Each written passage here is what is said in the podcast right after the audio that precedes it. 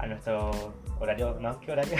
No, A nuestro día que Nuestro grabamos. día De todas formas, vamos a, vamos a estar publicando desde el viernes, así que la gente no se va a enterar cuando estamos grabando. Claro, va a ser como algo atemporal. Vamos a hacer magia, esta es la, la magia del podcast. Bienvenidos a un nuevo programa de Obsesine. Hoy, como es el último capítulo del mes, le estamos dedicando un programa entero a un director en particular. Y en este caso va a ser nada más y nada menos que Stanley Kubrick. No tenemos sonido para poner como que la gente chan, aplaude. chan. ah, pensé que era un... No, no, no, no, pero Nada más. un par de aplausitos ahí. Eh, bueno, fue uno de los mejores, uno, de los- sí, uno de los grandes directores de- del siglo pasado. Y digo siglo pasado porque este hombre falleció justamente en el 99, así que no pudo formar parte de esta nueva generación. Y vamos a, vamos a hacer lo siguiente, porque vamos a continuar con las secciones. Cada sección va a tener una película diferente de, de este director. Y mm, vamos a hacer tipo ranking de sus cinco mejores películas, pero de las que no están incluidas en las secciones especiales, para no volver a hablar de las mismas películas. Claro, pues si no sería repetido. Igual quería aclarar que es muy posible que en los próximos programas, en los próximos capítulos, como vamos a hablar de otras temáticas, de otros géneros, es posible que nombremos otra vez a este director, es muy posible. Porque hasta ahora no lo hemos nombrado porque hablamos de Samurai, de Catástrofe, de Coming of Age, películas que él no hizo, pero puede pasar que lo nombremos de nuevo porque es muy relevante dentro de la historia del cine. Así que vamos a mm, hablar de sus películas más importantes em, y vamos a dejar em, excluidas de este mini ranking a las películas que van a estar en las secciones especiales. Claro.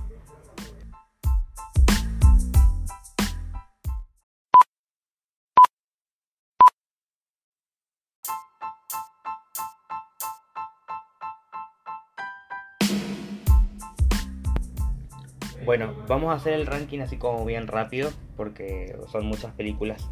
En el puesto número 5 nosotros decidimos colocar um, Ojos Bien Cerrados, que es la última película que hizo Stanley Kubrick en el 99, protagonizada por Tom Cruise y Nicole Kidman. Eran dos personajes, va, dos actores que en ese tiempo eran bastante, como si se conocidos y recurridos por Sí, el y cine. lo siguen siendo, pero era como el, al principio de la carrera de ellos y, y llamaba mucho la atención al público que estuvieran juntos en una película en la que incluso ellos en la vida real estaban en pareja. Eh, la película justamente se trata de esto, de una pareja que exploran sexualmente de muchas formas, tanto que el, el personaje de Tom Cruise eh, de una forma u otra termina llegando a una, mm, a una orgía medio como tipo una secta, algo así, no sé, como medio raro, como una conspiración, que se dice que es como una referencia a los Illuminati, y más que nada la historia de esta película, eh, a diferencia de todas las otras películas de, de Stanley Kubrick, no, no es densa, sino que visualmente atrae un poco más con la historia y no tanto de las cosas que suceden. Eh, y a nivel visual no se la jugó tanto. No es mala, pero no es la mejor de él. En el puesto 4 tenemos a Barry Lyndon, o Lyndon, que se dice así, Lyndon, es una película de guerra, dramática, y no está entre las primeras porque justamente esta película dura 3 horas. Lo que sí, bueno, acá lo que se luce es en la fotografía, porque tiene muchas, peli- muchas escenas que están eh, hechas a luz natural. Que eso es difícil en el cine. Sí. Porque tuvo que jugar mucho con las sombras y cómo controlar esto, porque fue una decisión de él directamente, pero, a ciertas horas del Sí. día. pero es lo, lo que tiene interesante la película. Eh, está basada en un libro como otras de sus películas, con el mismo nombre. En el puesto 3, una película que tiene varias remakes, que es Lolita. Eh, la película esta es del 62. Y bueno, básicamente es la, la historia de un hombre que están todas las mujeres atrás de él, pero él queda cautivado por una chica de 14 años. Que hoy sería como bastante, en cualquier época es polémico, pero en ese tiempo al ser ficción se le juzgó mucho menos, porque en realidad en la historia no sucede nada entre ellos. Es el deseo que tiene él por ella y ella eh, vive una vida como demasiado libre por eh, revelarse ante la madre que la madre estaba atrás de este hombre todo el tiempo. Hmm. Eh, pero la chica no lo provocaba, tampoco lo rechazaba, pero no, Estaban ahí, no era una calienta pija. básicamente. Pero la Lolita justamente se destaca por esto, por ser una, una chica joven que llama la atención. Principalmente de forma de símbolo sexual. Eh, y esta, la película tiene escenas como, eh, no quiero decir largas, pero son como más sutiles, como que van más tranquilas. No hay violencia visual. Más despacio, sin imprevisto, como si que pasó entre una escena y la otra, Sí. por así decirlo. Eh, justamente porque la, la protagonista es una chica que es, es angelical, ¿viste? Entonces no, no es una historia brusca. En el puesto número 2 tenemos a eh, Full Metal Jacket, conocida en Latinoamérica como Nacido para Matar. Es una película del 87. Y hay que remarcar que no es una película bélica, no es una película de la guerra. Es todo lo que sucede antes de, De una eh, guerra. de unos soldados preparándose para matar. Eh, sí, es como que Se, se muestra todo lo que sucede dentro de un cuartel, básicamente, eh, de guerra.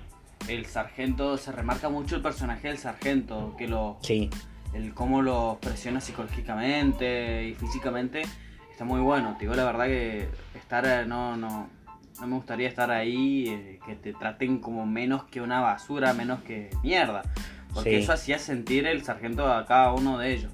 Y la película como que está dividida en dos partes. La primera es como que conocemos los personajes con un tono más de comedia y después ya vamos entrando en la parte la- psicológica de cómo este trato que tiene este hombre con, dos personajes en particular que es- es- sí es bullying, pero no es que esté bien para ellos, pero es así como se preparaba la gente para la guerra la porque guerra. era para los preparaban para que tuvieran esa esa mentalidad de, de matar. Los deshumanizaban, Sí, básicamente. exactamente.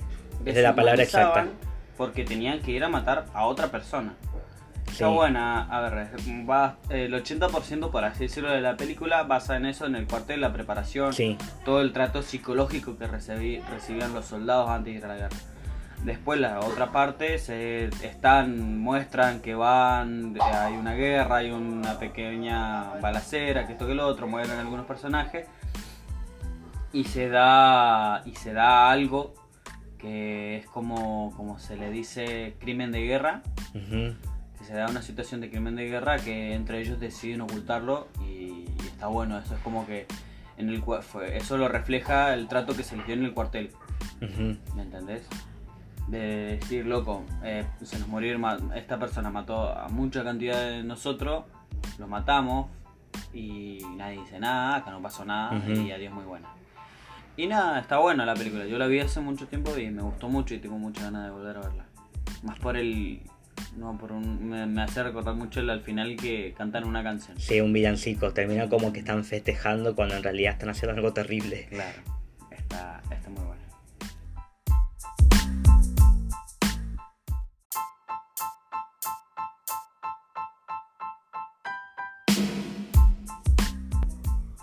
Bien, y llegamos finalmente al puesto número uno, según nuestro, nuestra opinión.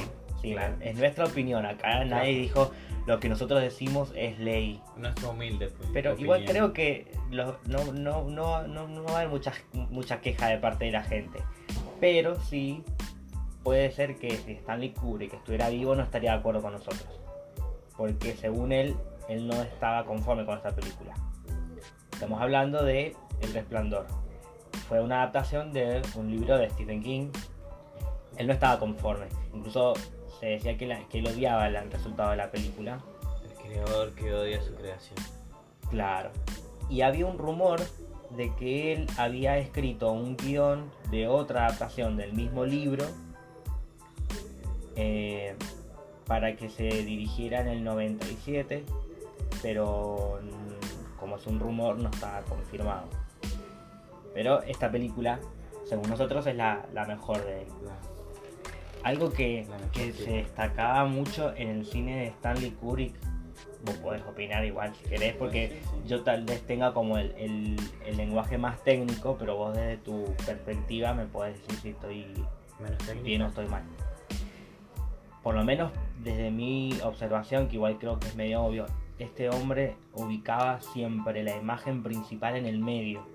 Ah, sí. Está todo bien centrado.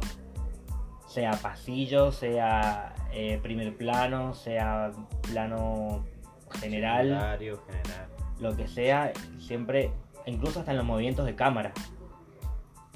La cámara se mueve, pero lo más importante está en el medio. O sabemos que la cámara se mueve y está siguiendo, se está dirigiendo a ubicar algo en el medio. Cuando la cámara se queda quieta, tenemos a lo más importante en el medio. Es como que su composición de cuadro era así. Y uso estas palabras porque justamente muchos planos parecían cuadros pintados eh, de esta película. Es una imagen que no vamos a poder borrar jamás, es la sangre saliendo del ascensor. Es. O de las niñas al final del pasillo. O del nene en el, en el triciclo. Ah, sí, que van dando y que da la vuelta y da la vuelta O de Jack Nicholson asomando la cabeza después de que rompió la puerta.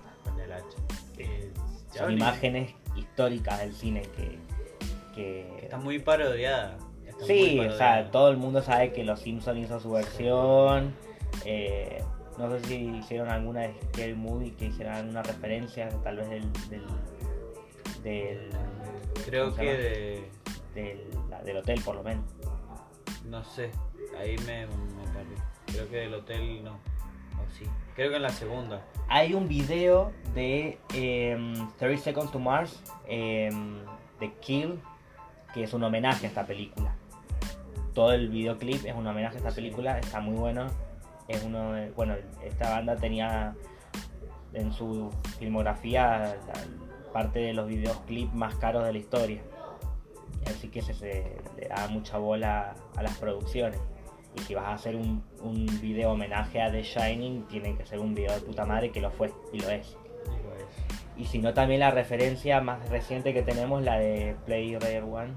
¿Cómo se llama? No, Ready, Play- Ready Player Ready One. Player One, cualquier cosa dije.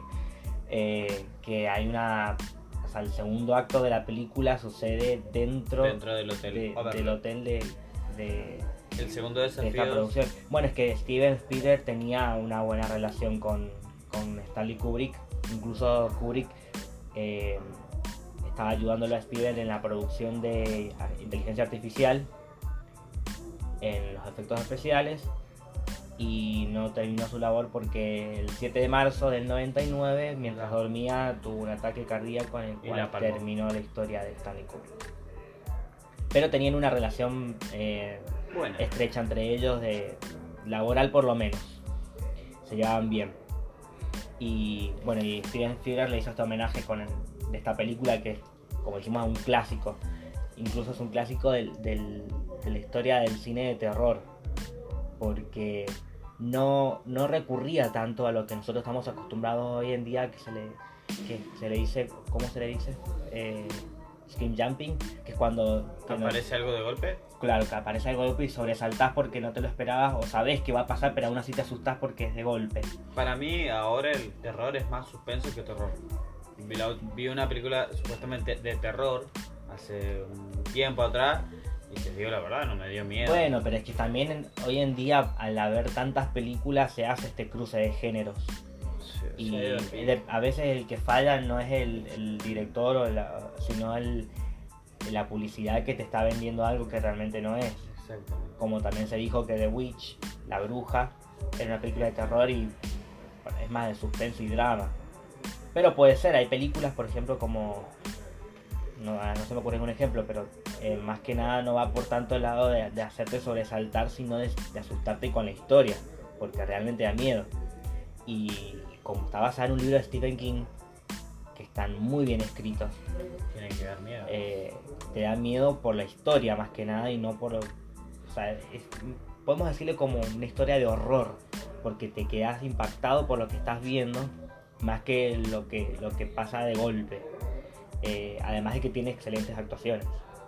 Jack Nicholson se lució. Sí, es muy buena actor y ahí lo demuestra. Porque según lo que yo me enteré, no me acuerdo muy bien, pero la actriz que hace de la esposa en esa película había tenido problemas después eh, del rodaje. No sé si es que tuvo problemas psicológicos o problemas en su carrera. No me quedó bien claro, no me acuerdo bien. Pero algo que podemos agregar ahora es que este año, eh, en noviembre, si no me equivoco, se estrena la secuela que en realidad eh, va a tener imágenes de la, de la película. Obviamente que no va a estar dirigida por Stanley Kubrick. Eh, Claro. pero el libro tiene su segunda parte y la película se estrena este año que se llama Doctor Sleep, protagonizada por Ivan McGregor, que va a interpretar al niño, porque el actor que hace el niño no, no, no se dedicó más a la actuación. Es un buen dato, mira, podemos aprovechar ahora que estamos hablando de este director, que lo elegimos aleatoriamente porque no ni Porque siquiera sí. es el aniversario de nada y qué sé yo. En realidad este podcast nosotros decidimos de qué vamos a hablar porque no queremos estar hablando todo el tiempo de, de lo que está en cartelera en este momento, de lo que se estrenó en Netflix en- o en las plataformas, porque sabemos que hay muchos podcasts que hacen esto y nosotros los escuchamos y no queremos ir por el mismo lado porque hay demasiados. Así que acá el hilo lo ponemos nosotros, hacemos lo que queremos. Básicamente. Pero aprovechamos que estamos en esta línea temporal en la que podemos eh, eh, tocar estos easter eggs de la vida real, como por ejemplo esta película que si, si se puede la podemos ir a ver al cine. Sí, no tenía idea de que se estren- eh, Sí. había una segunda parte del libro, te soy sincero. Y estaría bueno, Bueno, te estás verlo. enterando ahora en vivo, Sí, en vivo grabado. En vivo grabado. Atemporalmente. Yo me acuerdo que esta película la vi para hacer un trabajo práctico cuando estaba estudiando en la escuela de cine y, estaba, o sea, le ponía pausa para anotar ciertas cosas, no me acuerdo de qué era el trabajo práctico, pero le ponía pausa y me distraía porque, porque seguía viendo, o sea, me olvidaba de poner pausa y me quedaba enganchado viendo la película. Es buena. Yo la vi, bueno, la vi hace poco justamente por esto. Ujú. Y pero la última vez que la había visto fue porque justamente estaba buscando otra película y encontré esta, que también empieza con El Resplandor. No tiene nada que ver una con la otra. Y dije, "Ah, che, bueno, me la voy a descargar. Me la descargo y la veo y la vi con mi, con- la vi con mi hermana mayor. Mi hermana se cagó hasta las patas. Mm. Le dio mucha impresión el tema de la sangre, el- Sí, la habitación, esto, está muy, eso, la, la sangre está muy bien lograda Muy porque bien no se ve trucha ni nada.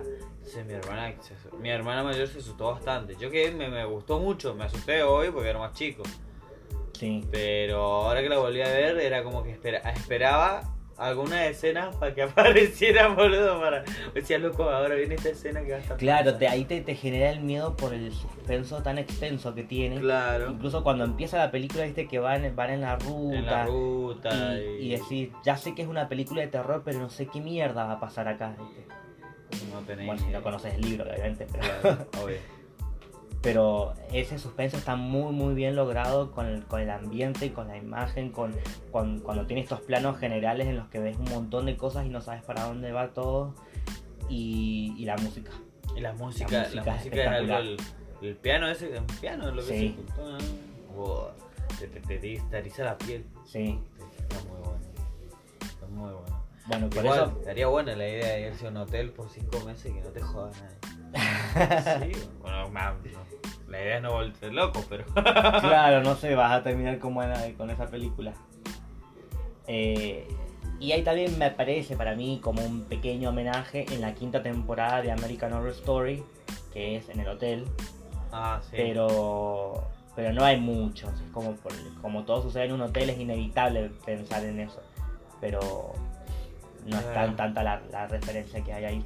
Es mínima, pero es perceptible. Sí, porque es un hotel muy grande con un lobby enorme Como el Overlook. que casi nunca ves a la gente que está hospedada porque sabes que cuando ya te das cuenta de que ahí pasan cosas raras, te das cuenta de que los protagonistas son los únicos que están en el hotel. Y estoy hablando de las dos historias. Eh, bueno, esto fue la primera parte que estamos hablando de- del... Nos extendimos un poco más con, con el puesto número uno que es el resplandor de Stanley Kubrick.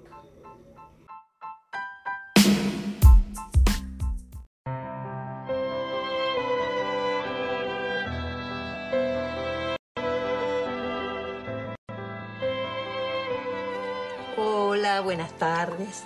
¿Cómo les va? Nos vamos a ver esta historia increíble. Me acompañan.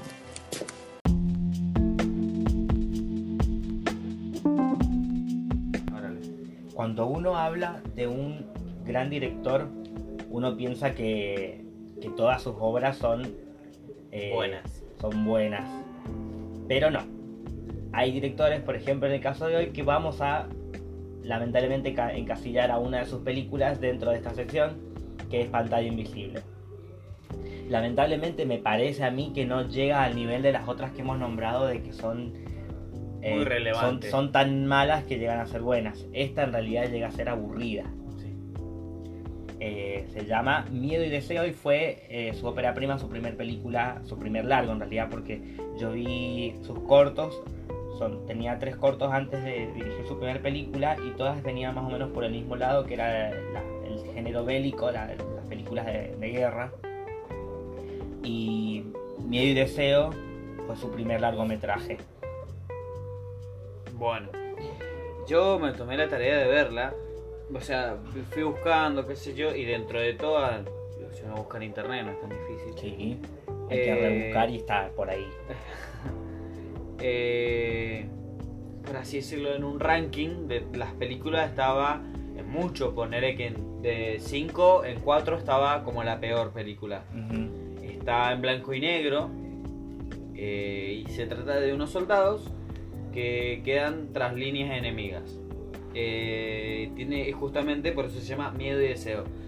Al quedar detrás de líneas enemigas tienen que enfrentar sus propios miedos perdón, y deseos, ¿me entendés? Porque justo quedan, eh, quedan creo como en, una, en un poblado y se refugian ahí, supuestamente que está desierto, pero están rodeados por el enemigo, no pueden ni moverse ni para la derecha ni para la izquierda. Entonces tienen que enfrentarse al miedo de, de que los atrapen, los maten o los secuestren, el deseo eh, de paso en una de las casillas que hay, uno no, encuentran una mujer, no saben qué hacer con ella, ¿me entendés? Ujú. el de- ese deseo, el deseo de matar a sus compañeros, el miedo de, ¿me entendés? Pero esa trama, esa trama del, o sea, el ponerle que la acción aparece al principio, que se quedan atrapados tras la línea enemiga y después te tenés que comer toda la película con eso, con planos muy largos de persona, eh, de enfoques de una sola persona o de un plano en general, de que qué hacemos, qué hacemos, qué hacemos, qué hacemos Y no pasa nada. y no pasa nada. es como que. Y al final lo solucionan, ¿me entendés? Es como. Te aburre. que te Podría haber aburre. durado mucho menos. Claro, pudo haber durado mucho menos. Pudo haber acortado la situación y todo el tema. Pero es como que. Como que la película se divide en, de un personaje, después salta el otro personaje, después salta el otro personaje, después los miedos generales, eh, y así va uno por uno, y es como que. No, chavo, no quiero, ¿sabes? no quiero, ¿me entendés? No me cuentes tu vida. Sí. Está, a ver, está bien lograda porque te, te- te- te- en el principio te mete en la película, te da intriga, pero llega un momento que la intriga se convierte en aburrimiento. Ujú.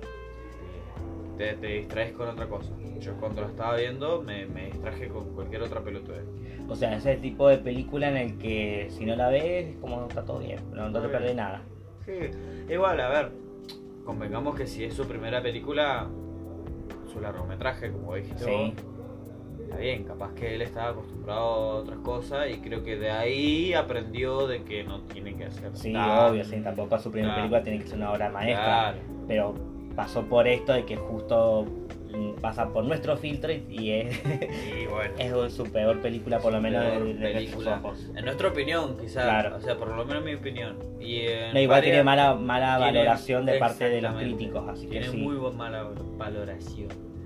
Así que no, la vi y te digo la verdad que en el día la habré pausado y la habré reproducido unas 3-4 veces. Porque la pausaba y me ponía a hacer cualquier otra cosa. y después me acordaba que estaba viendo esa película y la volví a retomar, imagínate. Entonces Mm. como que te, te- te cansa, te aburre, como que... Tenés que estar muy al pedo para... O sea que la película de pantalla invisible de hoy se la ganó Miedo Miedo, y y Deseo.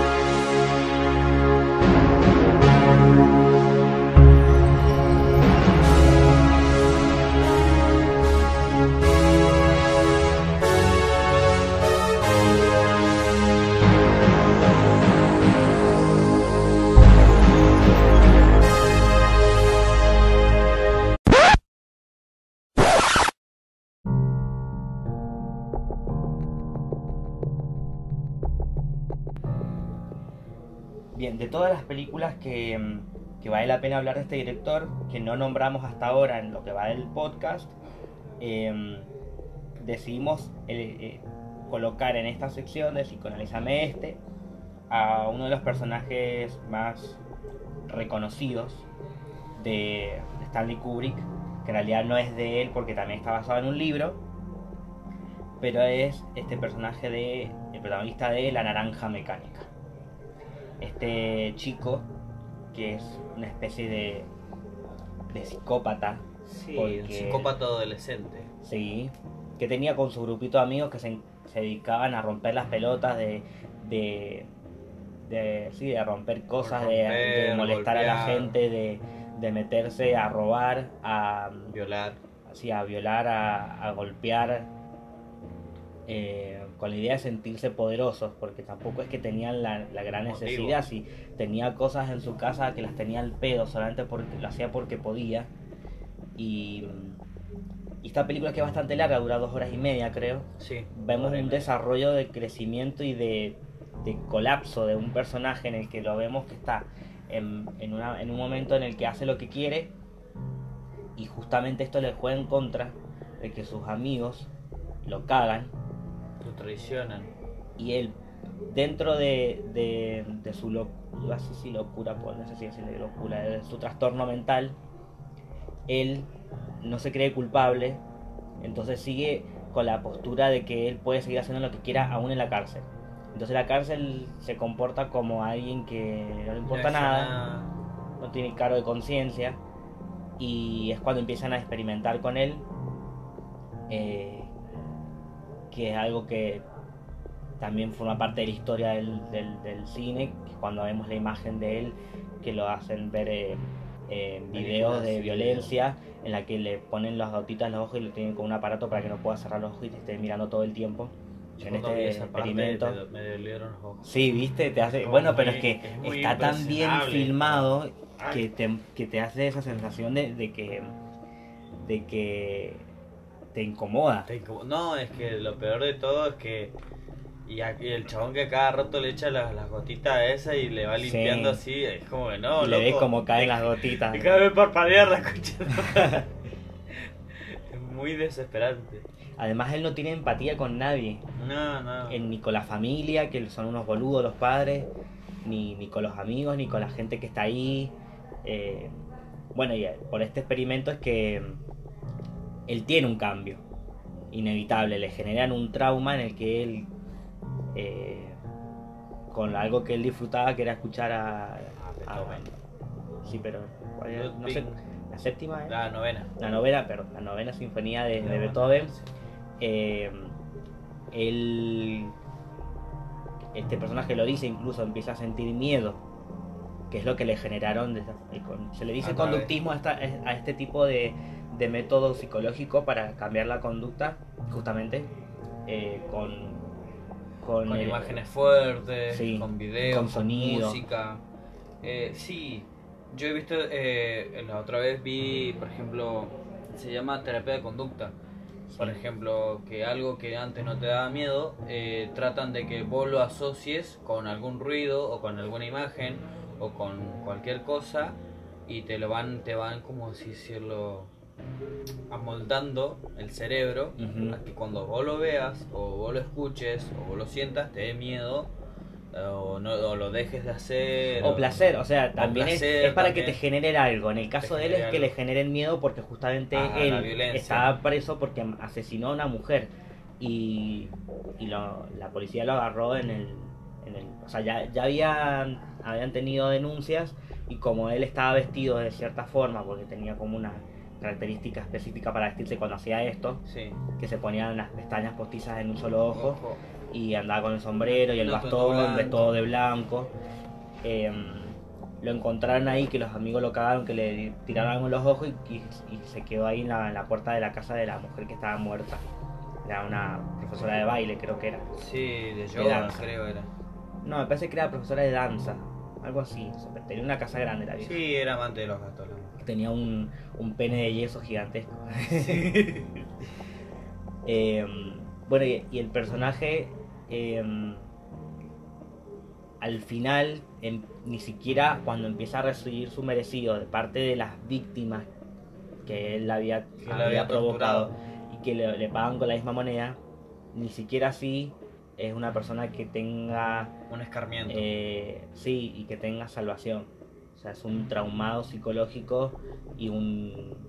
Yo le digo psicópata porque él nunca se hizo cargo de lo que hacía, nunca dijo, nunca pedía disculpas ni nada, él, eh, y él era consciente de lo que había hecho.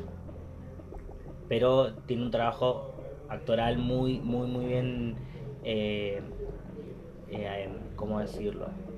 Eh, Bien dirigido, dirigido por parte de Stanley Kubrick que le da mucha bola a las actuaciones más allá de también todo, toda la parte estética que tiene la película que es hermosa, porque si bien vos estás viendo escenas de violencia, eh, tiene a mí la escena del sexo por ejemplo me encanta porque no le da tanta importancia porque él se estaba divirtiendo, estaba haciendo lo que él quería, que se llevó dos minas a la casa Ah, y está toda la imagen acelerada y, hace- y lo Acelerada. hace varias veces y es más que nada por lo importante que él, él está jugando. O sea, tiene un montón de escenas que son espectaculares como la, como la, la- las mm, llevó en el montaje porque tiene un ritmo que le da mucha más lógica al personaje, al protagonista. ¿Qué ibas a decir, perdón? que lo acompañan. No, que a mí me, me llamó mucho la atención y también el tipo este, el pibe cayó justamente, para así decirlo, preso o lo agarraron, justamente por el, por el cómo hablaba. También, sí. Por el cómo, el cómo se expresaba. Tenía un dialecto no muy diferente al resto, pero se expresaba de una manera muy específica, muy Sí, especial. era, era muy raro, o sea, Era como muy que era como cortés. Era como Sí, pero la- era medio despectivo también, como Sí, diciendo también. yo soy superior a vos y te trato así porque yo puedo. Claro, era como, a ver, tenía un lenguaje así como, ¿cómo te lo explico? De duque, eh, ¿me entendés? Y al mismo tiempo era de que te trataba así, de que te, te pisoteaba, te, como un menor a vos. Pero justamente con esa jerarquía como de un duque, ¿me Sí. Estaba muy bueno. O sea, me gustó. Habían tenía palabras raras que no entendí nada. No entendí. posta. Bueno, pero por eso Igual elegimos. el viejo y me te saca. Perdón. Bueno, por eso elegimos a este personaje dentro de todas las películas de Stanley Kubrick como un personaje interesante para analizar en, en esta sección que es eh, Psicoanalízame este.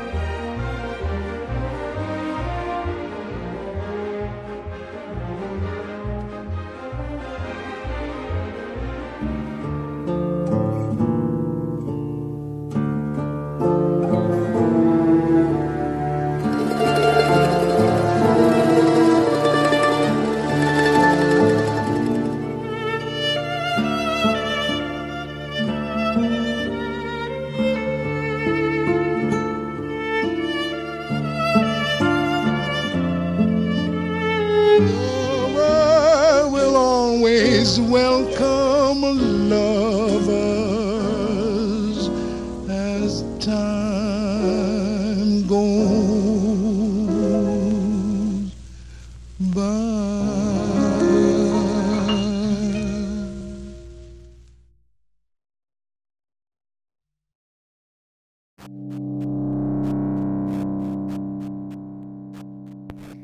Bien, para esta sección eh, elegimos justamente una película que no habíamos nombrado hasta ahora porque eh, esta película es la que más encaja dentro de las categorías de Hollywood que justamente la academia en su selección de las 100 películas mejores de la historia del cine, entre las 10 primeras está esta película que es 2001 Odisea en el espacio.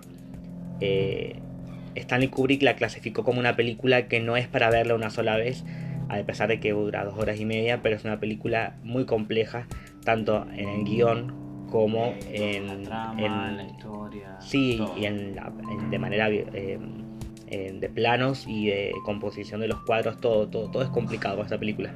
Está basada en un libro que se llama El Centinela, que el guion de la película fue coescrito entre Stanley Kubrick y el autor del libro, que bueno, después aprovechó después la película y hizo una saga de libros, que tuvo una película que estuvo malísima, que no le fue re mal, pero por lo menos esta película eh, eh, de parte del público eh, Fue eh, un furor eh, comercial artístico, porque no solamente le fue bien en la taquilla, sino que eh, fue muy bien aceptada por la crítica.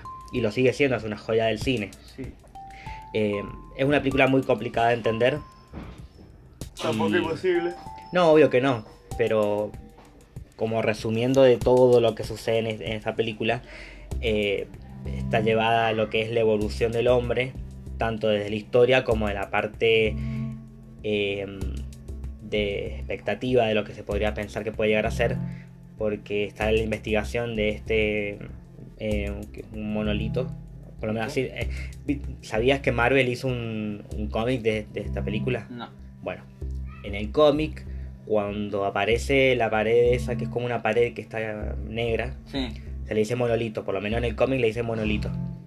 Eh, la aparición de esto es como, como un- una conexión entre la época en la que el hombre, cuando era mm, mono, eh, empieza, sí, empieza a desarrollarse, a crecer, a, a valerse por sí mismo y de repente vamos directamente al, momento en el que estamos en, una, el ti- 99, a punto de llegar al 2000, que el, hombre está investigando su origen y, que se va al espacio y que, bueno, todas estas imágenes son una belleza igual. Porque hay momentos en que no hay sonido, que está todo muy tranquilo porque estamos maravillados con lo que estamos viendo, no hacía falta que tuviera música, eso está perfecto. Eso está buenísimo, lograr eso que en una escena esté todo en silencio, Sí. sin nada, es como que es difícil Y lograr de que una planos lentos, así- que donde estamos así como mirando todo, porque todo eso es una película del, del 68, tiene más de 50 años. O sea, por eso es- esta película a nivel producción es espectacular. para, la, para el año. ¿no? Para la época sí. Em, bueno, y todo este viaje a las estrellas que tiene este personaje eh, también demuestra esto de la evolución del hombre cuando pasa de ser un hombre a un superhombre, que ya la, la- escena en la que él se convierte, o sea, que, que envejece y que vuelve a ser un niño, em, representa esto, es como que vuelve a nacer eh, y es alguien mejorado, por decirlo de alguna forma. Sí, como que se supera. Sí, sí. eso, exactamente. Eh, es una película que vale la pena, mm, como dijimos, que hay que verla varias veces para entender y para disfrutarla, porque cada vez que la ves vas a en- Vas teniendo una interpretación diferente. Eh, y por eso decidimos colocar a esta película que es como... Podríamos decir que es la, la mejor película de Stanley Kubrick y además esto también lo considera Hollywood, así que por eso está en esta sección de Hollywood, sí. Exactamente.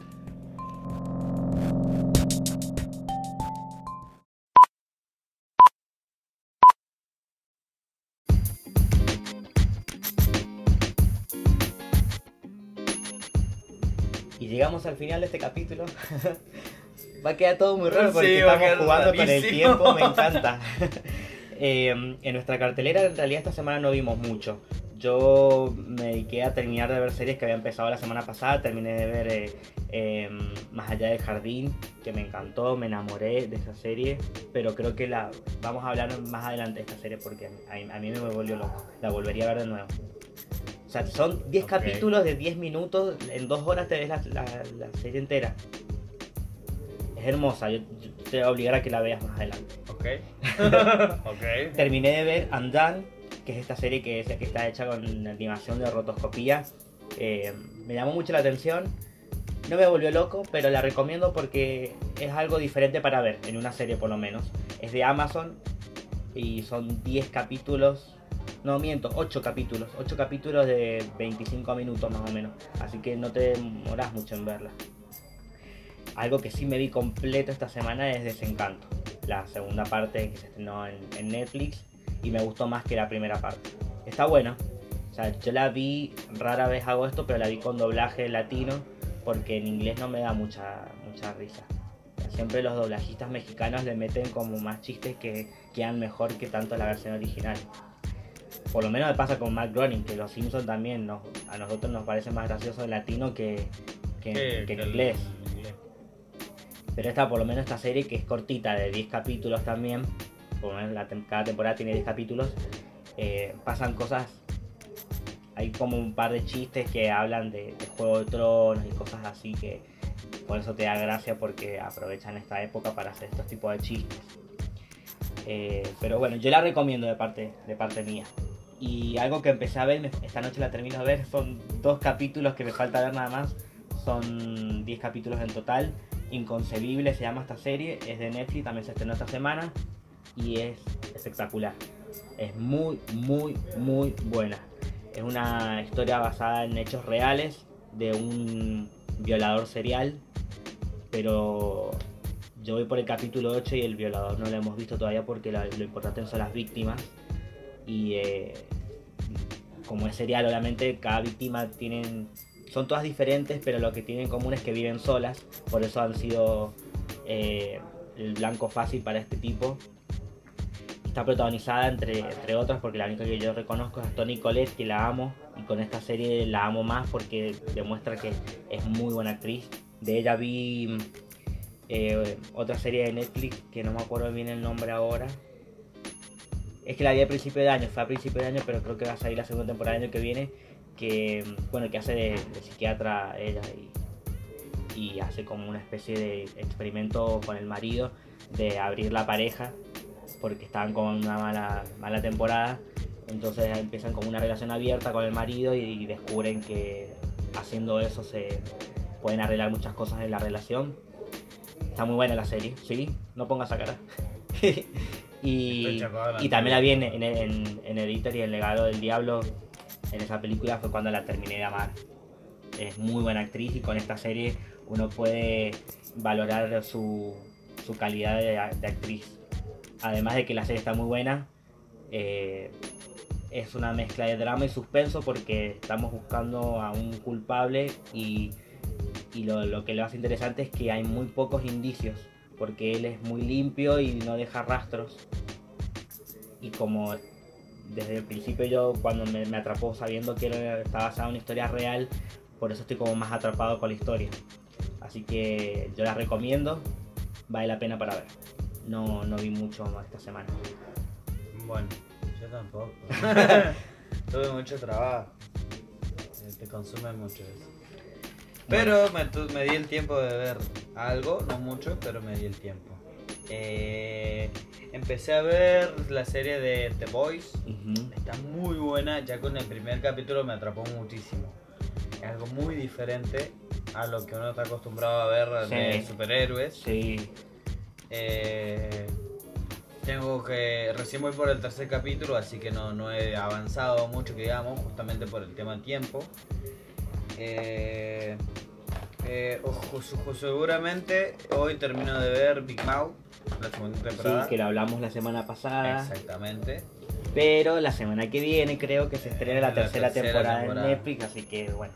Bueno, pero Bájate, no me la voy a poder descargar eh, porque no tengo Netflix. Sí, no tengo Netflix. Bueno, estas Aunque cosas no se dicen en un micrófono, Ah, pero bueno, yo bueno. te, yo te, te, te averiguo cómo la puedes Aunque ver. no lo crean, mi celular no me deja descargar esa aplicación del demonio. Tengo que descargar otra aplicación para poder No, no, no, no, no, bueno, bueno.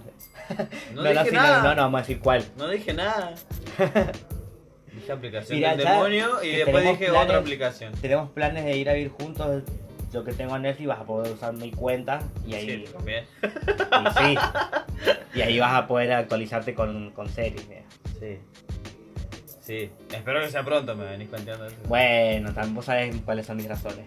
Bueno, después vi. eh, bueno, ya la había visto. En realidad, es- creo que ha sido la cuarta vez que la veo. Pero es que está muy buena. Me gusta muchísimo. La de Spider-Man, la animada dentro del Spider-Verse. Aunque. El- el- se estrenó acá como eh, Spider-Man, eh, un nuevo universo. Un nuevo universo. Que ganó el Oscar a Mejor Película Animada este año. Está muy buena. Está Sí, es muy hermosa. buena. Es muy buena. Es algo que. Voy a decirlo, que genial. Sí. Eh, me gustó mucho el tema de, de que el tema que lo hacen como una viñeta de una. De una un historieta, cómic. sí, tienen Una historieta. unas onomatopeyas ese tipo de cosas ah, que están boom, aparecen bang, cada tanto. El. El boom, bang. Por el tipo de animación que tiene claro, también le queda re bien. animación es como que queda muy perfecto al pie.